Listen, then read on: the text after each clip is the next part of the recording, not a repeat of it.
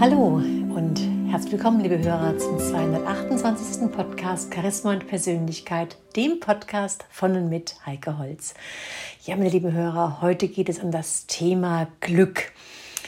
Und zwar sagt Dalai Lama, dass der eigentliche Sinn unseres Lebens nach dem Streben nach Glück besteht. Und er meint, an welche Religion ein Mensch auch glaubt. Er sucht nach etwas Besserem im Leben und er glaubt, dass Glück durch Schulung des Geistes erlangt werden kann. Und genau dieser Sache, meine lieben Hörer, gehen wir jetzt mal auf die Spur. Die Frage nach dem Sinn des Lebens ist so alt wie die Geschichte der Menschheit. Da reiht sich also Dalai Lama sich in eine Vielzahl von Philosophen ein, die sich Gedanken über den Zusammenhang von Glück und den Sinn des Lebens machen.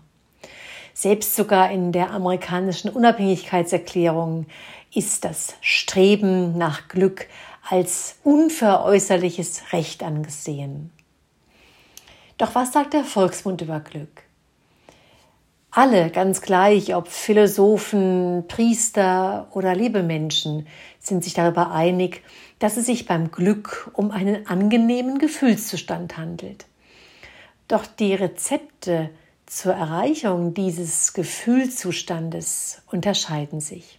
Casanova beispielsweise erklärte sich als glücklich im tiefsten Grunde, weil er vollkommene Gesundheit, keine Pflichten, keine Sorgen, keine Abhängigkeit, reichlich Geld, Glück im Spiel und Erfolg bei Frauen habe.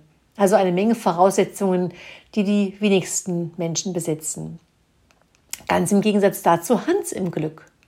Den kennst du sicherlich, lieber Hörer, aus dem Märchen. Er war in dem Moment glücklich, als er frei war von allem Besitzen, allen Belastungen, die für andere Menschen erst die Gründe zum angeblichen Glück darstellen. Interessant ist auch der Frage nachzugehen, ob es allgemeingültige, für jeden zutreffende Regeln für den Gemütszustand des Glücks gibt.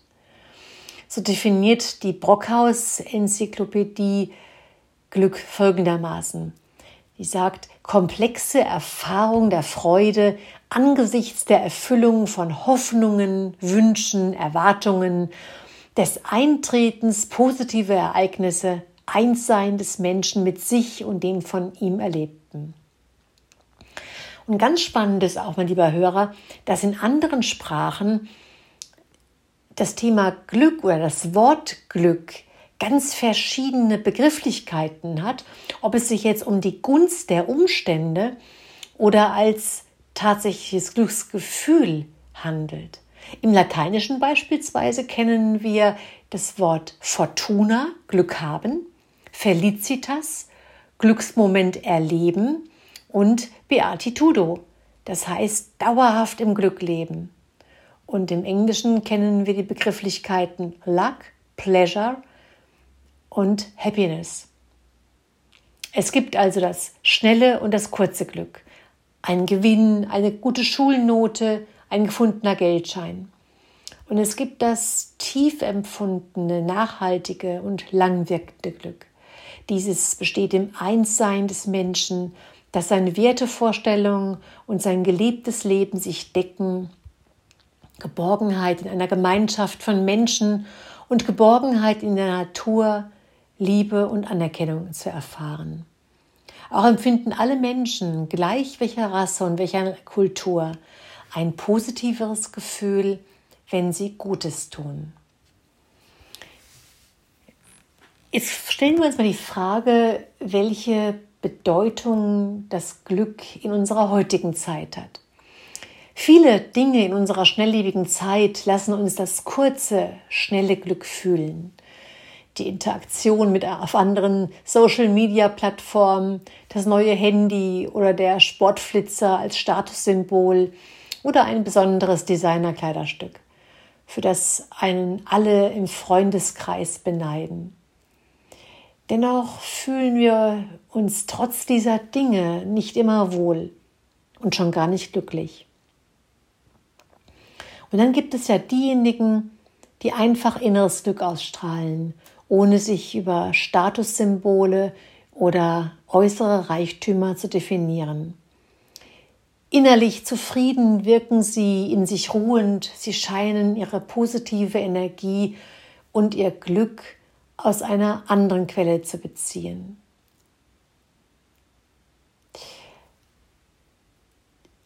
Ein kurzes Glücksgefühl, wenn wir das empfinden, das ist oft ohne Substanz. Eine Gehaltserhöhung, das allerneueste Handy, ein tolles Schmuckstück. Natürlich erfreut uns das und kann uns sogar auch ein Glücksgefühl bescheren. Doch ist es tatsächlich von langer Dauer?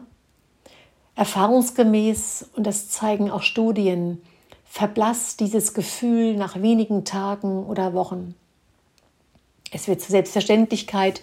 Automatisch suchen wir nach etwas Neuem, was uns dann wieder eine gewisse Befriedigung schenkt.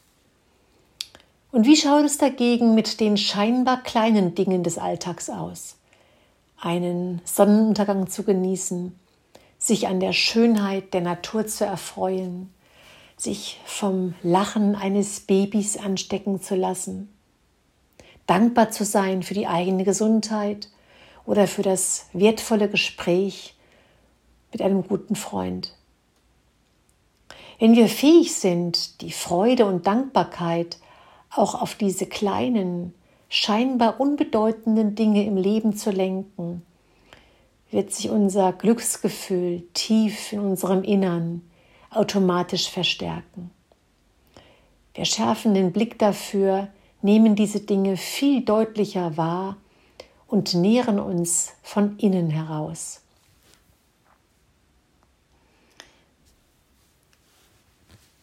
Interessant ist auch, dass Ärger des Glückes Tod bedeutet.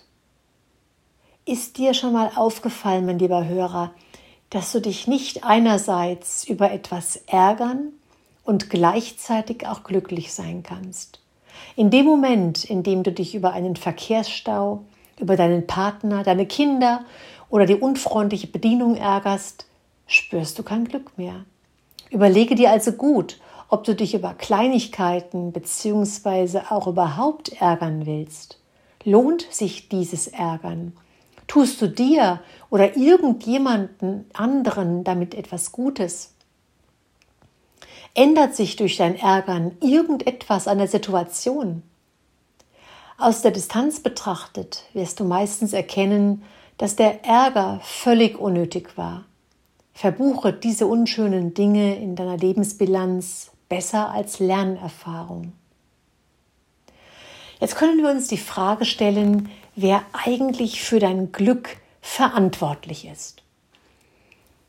Wir leben hier auf dieser Erde in einem Feld der Polarität. Das bedeutet, dass es immer wieder positive wie auch negative Erlebnisse in unserem Leben gibt. Kein Mensch der Welt erlebt nur stetes Glück. Der Schlüssel zum Glücklichsein liegt darin, wie wir mit den negativen Erfahrungen umgehen. Bin ich bereit, mich den Schwierigkeiten des Alltags zu stellen und mit ihnen umzugehen?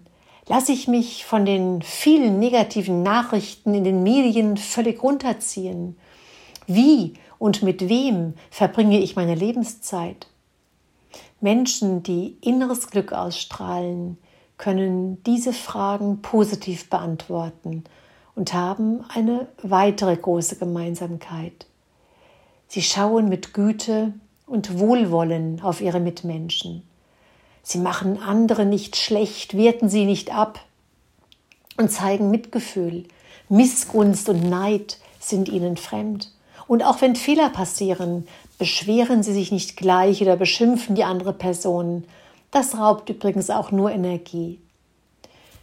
Und mein lieber Hörer, du kennst sicherlich den Spruch aus der Bibel, warum siehst du den Splitter im Auge deines Bruders, aber den Balken in deinem Auge bemerkst du nicht. Und dieser Spruch bringt es auch gut auf den Punkt. Anstatt über andere zu lästern, dich aufzuregen oder auf sie herabzuschauen, Schaue bei dir. Jeder von uns hat Stärken wie auch Schwächen und macht Fehler, die wir als Lebenserfahrungen verbuchen dürfen. Wir können also sagen, dass Glück eine Sache deiner persönlichen Entscheidung ist. Ob du tiefes inneres Glück verspürst, kannst du tatsächlich selbst beeinflussen und sogar auch trainieren. Letztendlich geht es darum, gute Entscheidungen im Leben zu treffen. Wie groß wird dein Glücksgefühl sein, wenn du abends nur vor dem Fernseher liegst, Netflix schaust, dabei drei bis vier Feierabendbier trinkst und eine Tüte Chips vertilgst? Vielleicht fühlt sich das noch gut an, währenddessen du dies tust. Doch wie ist es am Tag danach? Oder im Rückblick betrachtet aufs vergangene Jahr gesehen? Oder, und jetzt wird es ganz unangenehm, wie fühlt sich das wohl auf dem Totenbett an, wenn du auf dein vergangenes Leben zurückblickst? Wie viel hätte ich doch dieses oder jenes getan oder hätte ich doch dieses oder hätte ich doch diesem oder jenen verziehen oder hätte ich doch mein Leben mehr gelebt? Willst du dir schuldig sein? Stell dir einfach mal die Frage, wie sich für dich ganz persönlich ein erfülltes und glückliches Leben anfühlt. Was könntest du tun, um genau in dieses Gefühl zu kommen? Wie viel Positives und wie viel Negatives lässt du in deinem Leben zu? Was solltest du für ein glückliches, erfülltes Leben verändern? Du siehst, mein lieber Hörer, glücklich sein ist kein Zufall. Es ist unter anderem von deiner Sichtweise auf dein Umfeld und auf die gesamte Welt abhängig.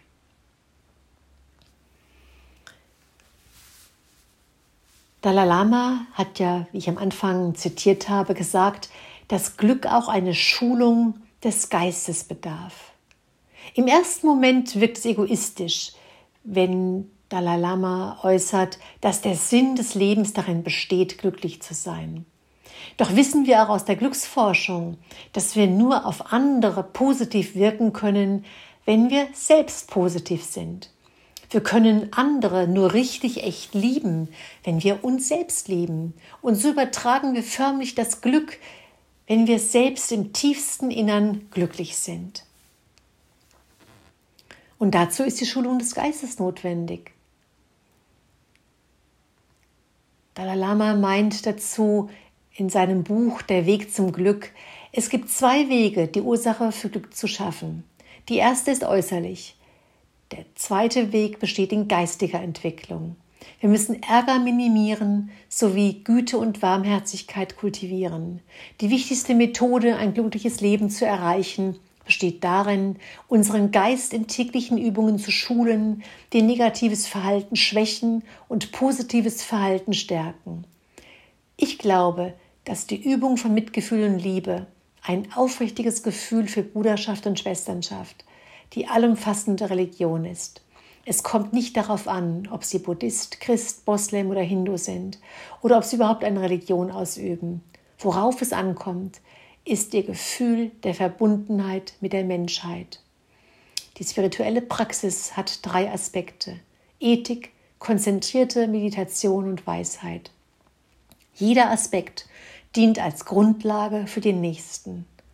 Es gibt zwei Arten ethischen Verhaltens. Erstens die Neuausrichtung von körperlichen und sprachlichen Handlungen, um anderen nicht zu schaden. Und zweitens die Kultivierung von tiefer Fürsorge für andere. Manchmal verwechselt man Glück mit Vergnügen. Wahres Glück bezieht sich auf den Geist und das Herz. Glück, das vornehmlich von physischen Vergnügen abhängt, ist instabil. An einem Tag ist es da, am nächsten vielleicht nicht. Soweit Dalai Lama.